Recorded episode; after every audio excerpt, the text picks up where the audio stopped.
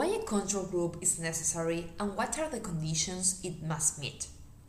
We cannot assess the impact of a program by looking only at the outcome of individuals benefited. We will understand why. Let's recall our impact evaluation question. What does the provision of school meals impact the height of beneficiary children? In the following figure, we have the outcome height of the children who participated in the school meals program during 2017, the period identified by the green line. The figure shows us that before the program in 2016, the beneficiary children had an average height of 120 centimeters. After the program, in 2018, the beneficiary children had an average height of 130 centimeters. Given this outcome, could we say that the impact of the school meals program on the height of beneficiary children is 10 centimeters on average per year of intervention? The answer is no. We would expect children to grow up over time anyway, even in the absence of the school meals program. Let's think what the factors can modify the normal development of children's height?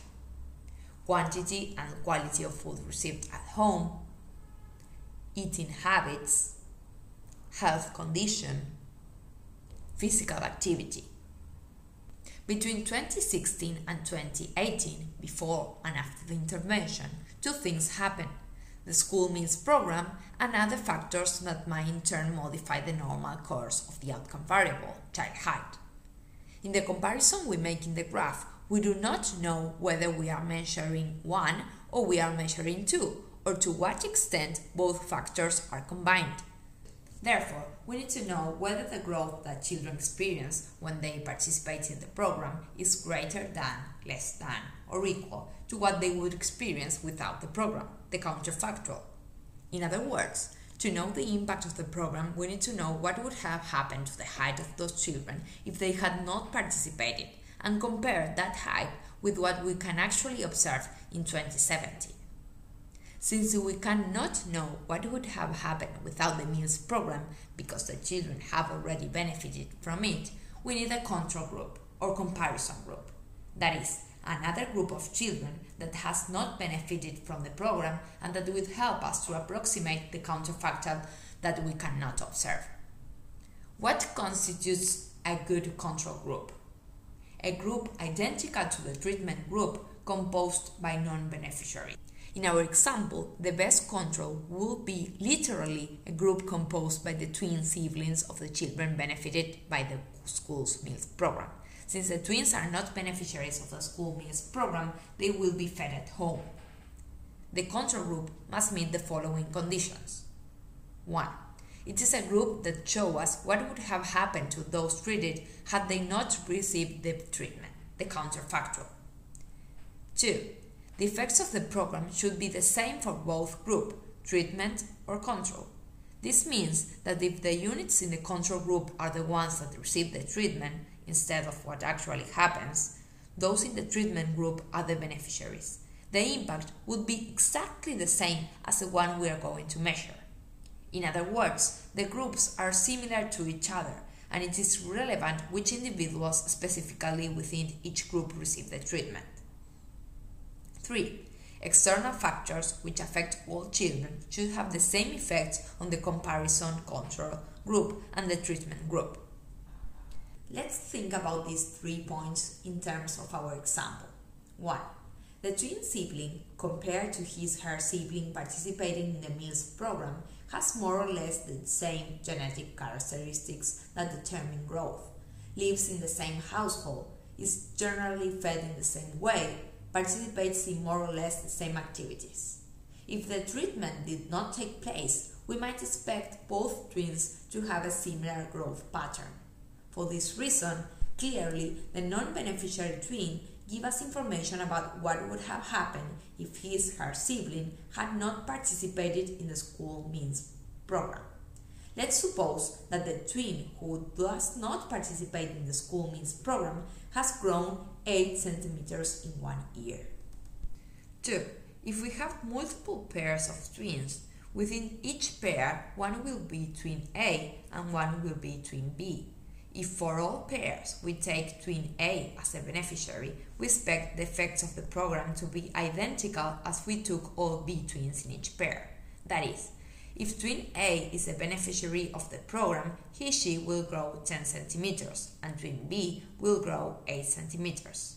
If we take twin B as a beneficiary of the program in all pairs, he she will grow 10, 10 centimeters and his her sibling who does not receive the treatment, twin A, will grow 8 centimeters. Therefore, regardless of which of the two children is assigned to treatment, the average impact of the program will always be 2 centimeters. As for external factors, let's think that 2017 was a year with a lot of rainfall and therefore the children presented many respiratory illnesses. We would expect the rains to affect the appetite and growth of the children in the treatment group and the control group in the same way. Therefore, the growth of the two groups will be reduced by similar magnitudes.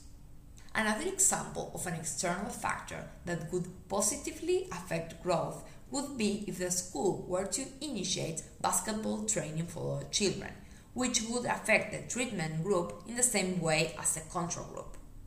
We will now include in our graph the two groups of children those who participated in the school's meals program, the treatment group, and those who did not participate in the school meals program, the control group. That is, we will have the evolution of the height of the treated siblings and of their twin siblings who did not participate in the program during 2017.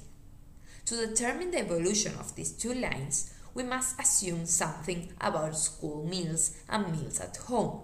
For now, let's assume that school meals are much more nutritious than the food the children would have received at home. What would this outcome of the school meals program look like for the treatment and control groups? Graph A shows that children in both the treatment and control groups grew between 2016 and 2018. As we mentioned previously, the beneficiary children grew an average of 10 centimeters. This is because they start with an average height of 120 centimeters in 2016 and after two years, in 2018, they reach 130 centimeters.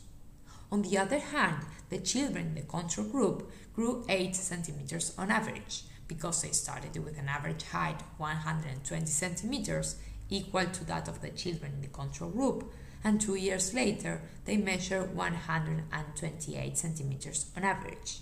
In this case, the children in the control group grew 8 centimeters on average.